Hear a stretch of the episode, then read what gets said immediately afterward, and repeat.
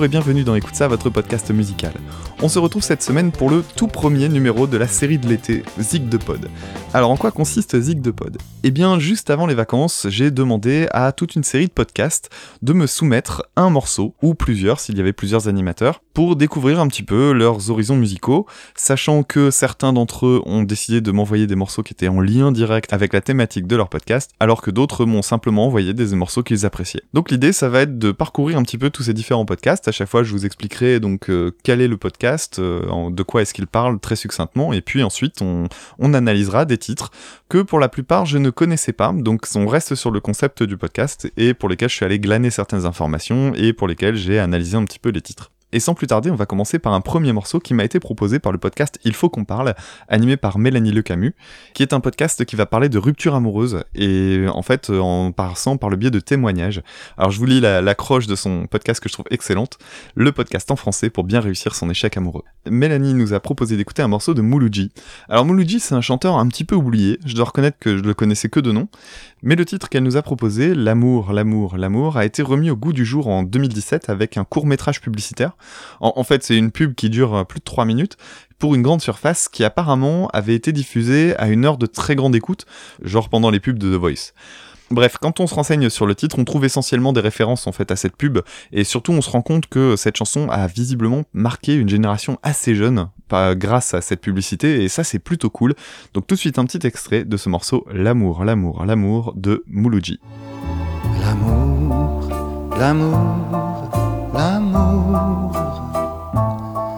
dont on parle toujours à l'amour c'est un printemps craintif, une lumière attendrie, ou souvent une ruine.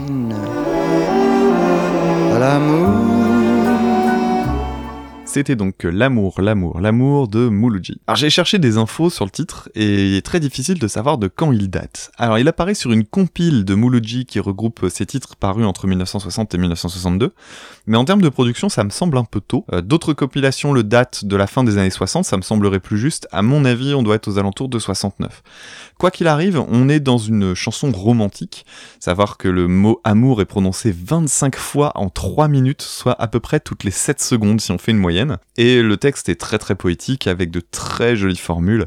Et puis on a une voix extrêmement délicate et sobre, très très peu de montée en, intensité, des trémolos toujours très doux, euh, un chant qui est vraiment pas du tout démonstratif en fait. Bref, une chanson que je qualifierais presque de, pudique. Les chansons d'amour étaient très en vogue à l'époque, et je dois dire que j'aime beaucoup celle-ci pour sa sobriété teintée d'élégance.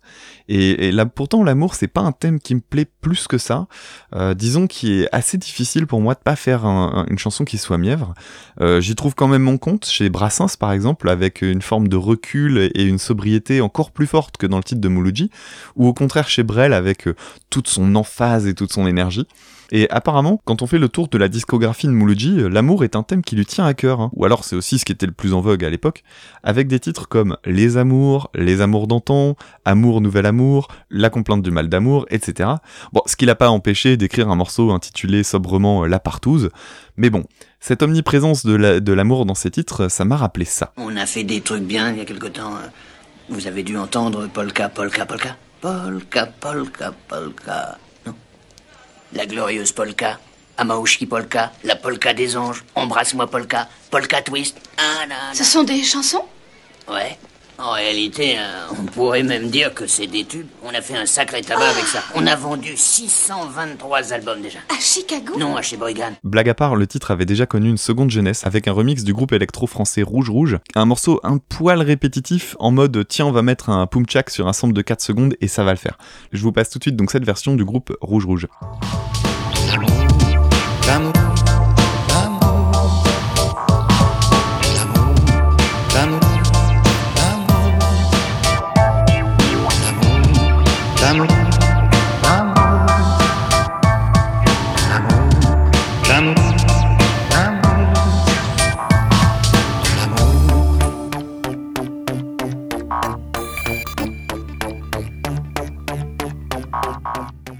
Revenons-en au titre original donc, et voyons en quoi il est assez représentatif d'un type de musique courant à cette époque, que j'appellerais la variété orchestrée. Il s'agit de titres radiophoniques assez simples, dont le travail d'instrumentation est confié à un orchestre, ici avec un accompagnement type trio jazzy, avec de la guitare, une batterie très très très discrète, faut tendre l'oreille, mais on entend principalement un jeu de cymbales, et une contrebasse jouée au doigt.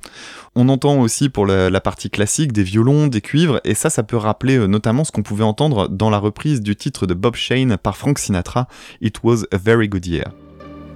It was a very good year for city girls who lived up the stair with all that perfumed hair.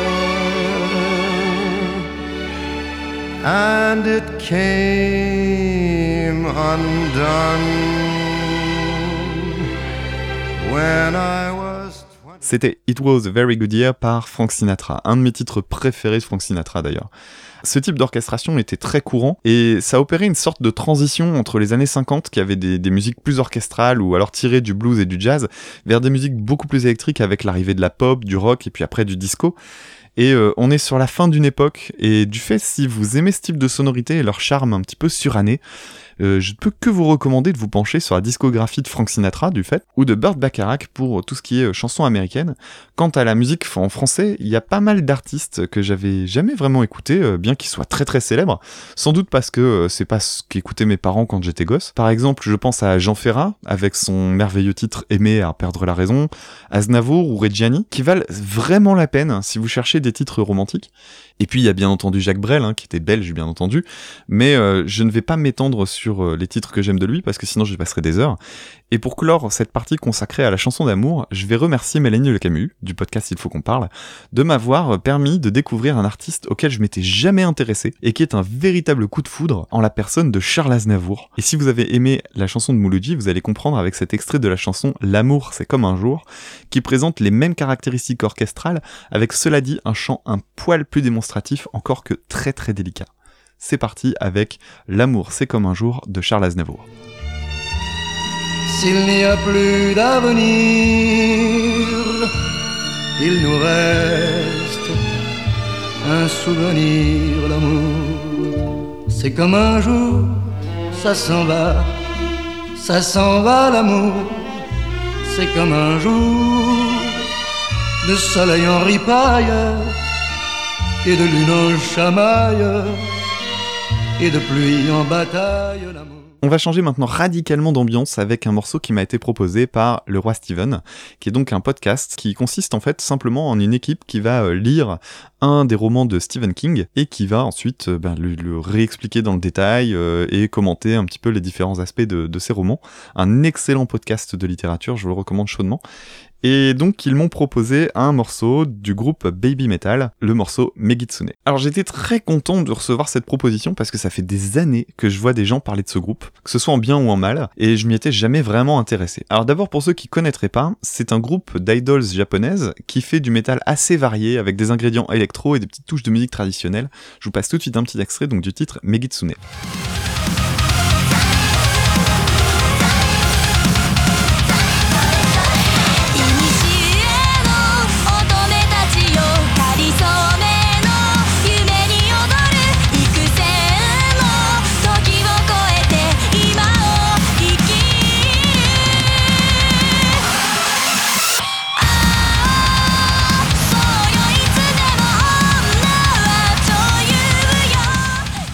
C'était donc Megitsune par le groupe Baby Metal. Vous venez d'entendre le refrain du titre, qui est super long d'ailleurs, euh, pas le titre, hein, le refrain, et qui résume assez bien un côté hyper ambivalent de cette musique pour un amateur de métal. Alors déjà, c'est ultra bien produit. Tout est très très audible, il y a une très bonne batterie, il y a une deuxième voix en fond pour harmoniser le chant, bref c'est super bien foutu. Et en même temps on a un côté assez catchy qui donne l'impression d'écouter plutôt un, truc comme un générique euh, de, série télé euh, plutôt qu'autre chose. Et en fait on a des ingrédients ultra pop dans un habillage résolument métal avec du chant clair tout du long. Et en même temps, en plein milieu de ce morceau-là, on a un break de fou furieux, mais résolument métal, voire presque hardcore. Euh, je vous l'ai pas mis dans l'extrait, mais euh, vraiment, je vous, conseille, si vous êtes un, un hardos, d'aller écouter ça. Bref, on aime ou on déteste, et moi, en fait, ça dépend des jours. Au moment de la découverte, j'étais assez fasciné, et en écrivant ma chronique, j'ai été crispé, en fait, par tous ces gimmicks que j'ai fini par trouver vraiment racoleurs, et je trouvais surtout que ça manquait de finesse. Alors, on a, on a un clavier euh, super présent, on a des cris décorés euh, pendant les lives, etc. Alors que au départ, c'est ce que j'avais trouvé assez attirant euh, à la fois à la première écoute et au premier visionnage du live.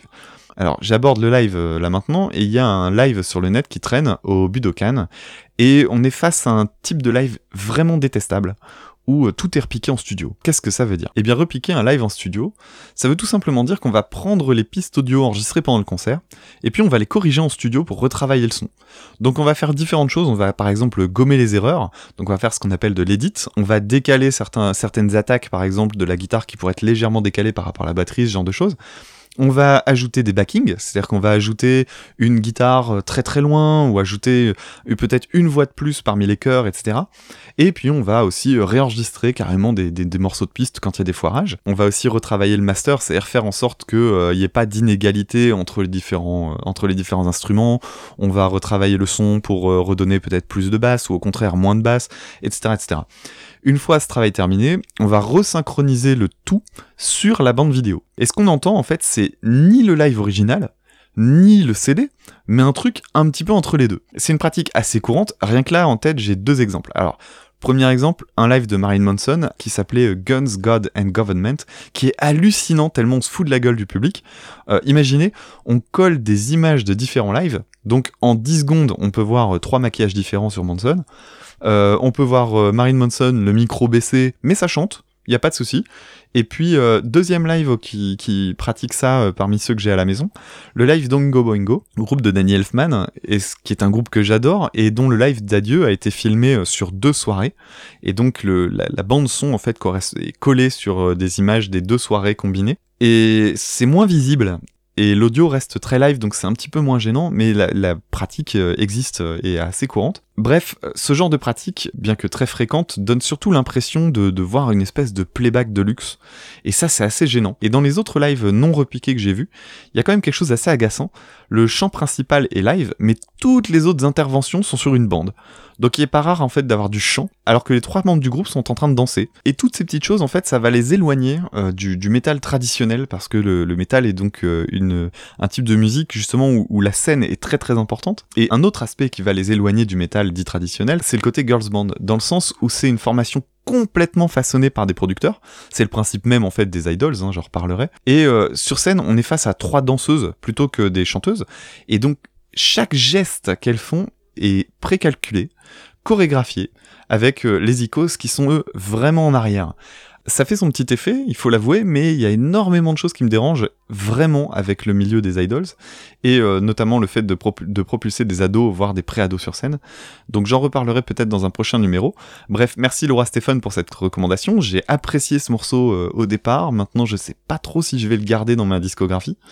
Euh, mais je reviendrai sur ce groupe. Je pense que je referai tout un épisode sur l'album dont est tiré Megitsune. Et euh, j'en profiterai pour parler un petit peu des, des Idols. Alors spoiler alerte, hein, j'en parlerai surtout en mal d'après les infos que j'ai glanées. Avant de quitter euh, Baby Metal, une recommandation en termes de métal japonais.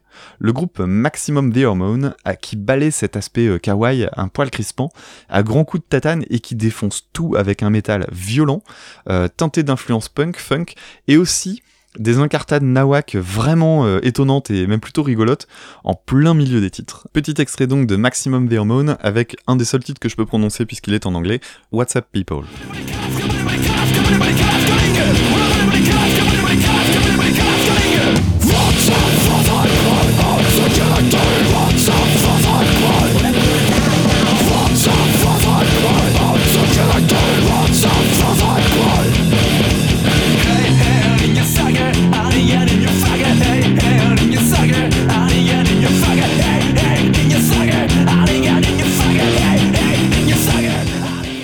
Troisième et dernier extrait de ce premier numéro de la série Zig de Pod avec un morceau qui m'a été proposé par Papa de Super Ciné Battle.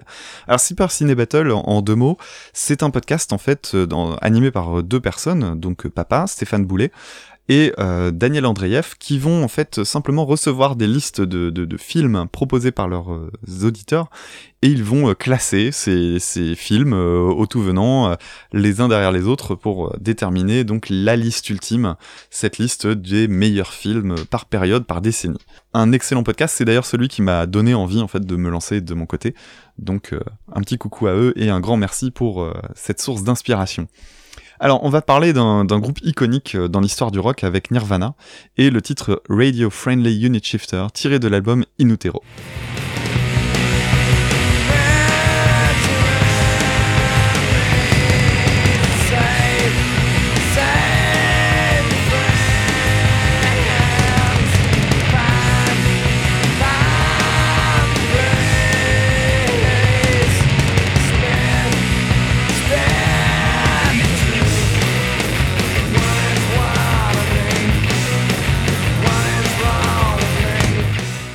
Alors déjà, merci papa de m'avoir proposé euh, ce, morceau-là de, Nirvana, qui est un morceau assez peu connu, je pense, euh, du grand public. Et on va commencer par parler du titre en expliquant déjà un petit peu les termes. Alors on pourrait traduire les deux éléments dans le titre, Unit Shifter, qui veut dire en fait un tube, c'est-à-dire un, morceau qui se vend à des centaines de milliers d'exemplaires, et Radio Friendly, qui veut tout simplement dire, vous l'avez compris, qui passe bien à la radio. En faisant mes recherches sur les paroles, j'ai vu pas mal de monde qui attribue au titre un, message qui porterait directement sur Smells Like Teen Spirit et Nevermind en général, et puis la, la relation groupe avec le monde de la musique, la presse, etc. Mais en fait, euh, non. Il y a en réalité euh, très peu de choses à dire sur les paroles, puisque Kurt Cobain a expliqué lui-même en interview que ce sont juste des petites phrases de poésie qu'il a écrites et puis qu'il a collées les unes derrière les autres. Ensuite, sur l'agressivité du morceau en lui-même, euh, qui rappelle pas mal les débuts du groupe, rien d'étonnant là-dedans, puisqu'en fait, il aurait été composé au début des années 90, et non pas dans la période qui sépare Nevermind de In Utero. Alors évidemment, la première chose qui frappe, c'est le décalage entre le titre du morceau et le côté très rugueux de la chanson. En fait, c'est quelque chose de très très ironique, et Déjà, un élément qui en ferait euh, un titre absolument inexploitable en radio, c'est cette intro, avec des accords dissonants, euh, vraiment dégueulasses, qu'on retrouve d'ailleurs à la fin, et le fait que le chant n'arrive qu'au bout de 40 secondes. Ah, alors pourquoi ça en ferait un morceau absolument impossible à passer à la radio? Évidemment, les dissonances, euh, vous, vous doutez bien, mais aussi parce que vous ferez attention, mais il y a une convention en musique radiophonique, qui est de faire un refrain qui débarque avant la première minute. Et ici, on n'y est pas du tout. Bref, entre ça, euh, les dissonances, la violence générale du titre, c'est pas vraiment l'idéal. Et pourtant, l'extrait que je vous ai passé est vraiment super efficace. Et c'est pas le refrain, en fait, c'est le pont du titre, c'est-à-dire qu'il n'est pas répété dans le morceau. Et c'est assez étonnant parce que c'est clairement le passage le plus fort du morceau, avec un chant qui rappelle certains refrains vendeurs qu'on pouvait trouver sur euh, l'album Nevermind. Sinon, euh, l'album In Utero est surtout connu pour être une sorte de retour aux sources pour Nirvana, surtout en termes de production avec un style beaucoup plus brut que Nevermind. Le son de guitare notamment est beaucoup moins propre, euh, surtout sur ce titre d'ailleurs, avec une saturation vraiment beaucoup plus crade et agressive, un chant qui n'est plus doublé et auquel on ajoute plus de Bref, un son vraiment direct, coup de poing, je dirais même, avec cela dit des ingrédients qu'on apprécie chez Nirvana, euh, c'est-à-dire un riff super efficace et une batterie ultra rentre dedans, assuré par Dave Grohl. Et on va profiter de l'occasion pour faire un petit détour du côté de Dave Grohl. Dave Grohl, pour ceux qui connaîtraient pas, c'est donc le batteur de Nirvana, et ce mec-là est incroyable. En plus d'être le batteur de Nirvana, il a fondé un des groupes les plus importants du rock actuel avec Foo Fighters. Si vous n'avez pas la chance de connaître Foo Fighters, un petit extrait d'un des refrains en béton dont dispose le groupe avec le morceau The Pretender.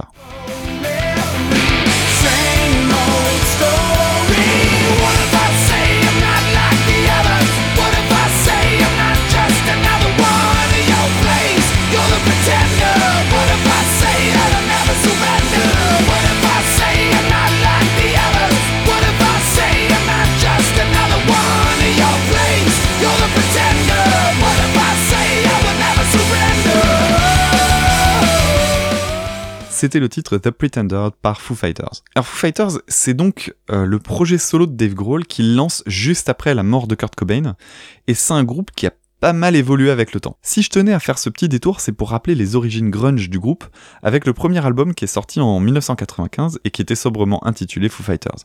Il a entièrement été composé par Dave Grohl, et surtout c'est lui qui a enregistré 90% de ce qu'on y entend, puisqu'il a géré euh, tous les instruments, à part quelques petites interventions par un guitariste de temps en temps. Petit extrait d'un titre vraiment révélateur de ce premier album, et, et donc de ses débuts très très proches de l'esprit Nirvana, avec l'excellent morceau Good Grief.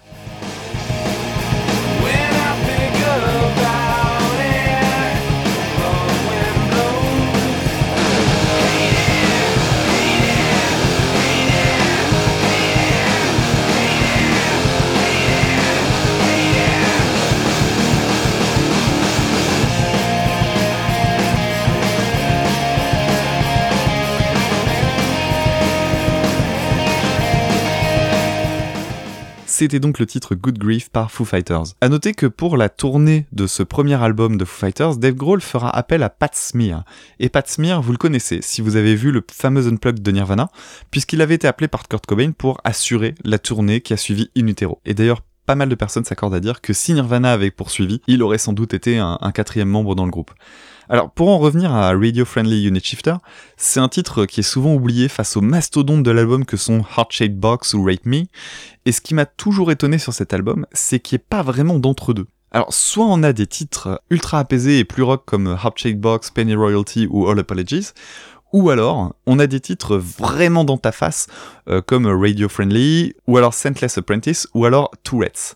Pas vraiment de milieu, on a soit des morceaux très agressifs, soit des morceaux euh, très très ouverts. Et ça laissait présager une suite vraiment intéressante pour Nirvana qui, euh, qui, gardait à la fois un côté vraiment brut et en même temps un côté plus pop assumé qui, qui, était vraiment intéressant. Et c'est vraiment regrettable qu'on n'ait pas pu avoir davantage suite à la mort de Kurt Cobain. L'album In Utero reste un album incontournable pour qui s'intéresse au rock, puisque finalement il y en a vraiment pour tous les goûts. Et avant de terminer, je remercie encore papa d'avoir joué le jeu. Je lui souhaite bon courage s'il souhaite apprendre ce titre à la batterie. Et je voudrais finir sur un extrait de mon titre préféré de Nirvana, qui est tiré de Nevermind cette fois-ci, le titre le plus agressif de l'album, Territorial Pissings.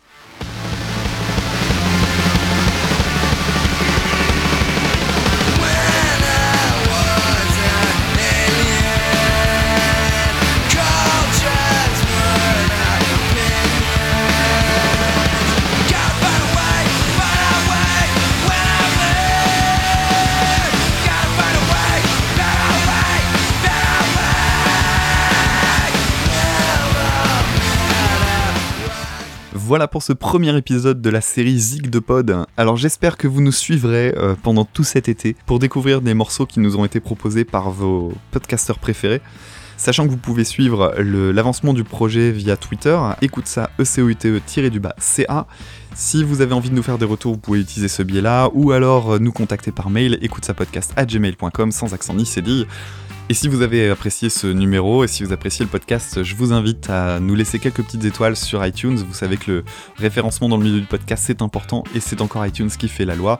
Sinon, il y a aussi le site Podmus sur lequel vous pouvez simplement cliquer sur une petite flèche qui nous fait monter dans les classements et ça c'est très très cool. Et bien entendu, la meilleure façon de nous aider, de partager le podcast, c'est bien entendu d'en parler autour de vous. Donc n'hésitez pas à faire tourner cet épisode et les épisodes précédents. On se retrouve la semaine prochaine pour le deuxième épisode de Zig de Pod avec trois autres morceaux proposés par des podcasts. Allez, à la prochaine, salut tout le monde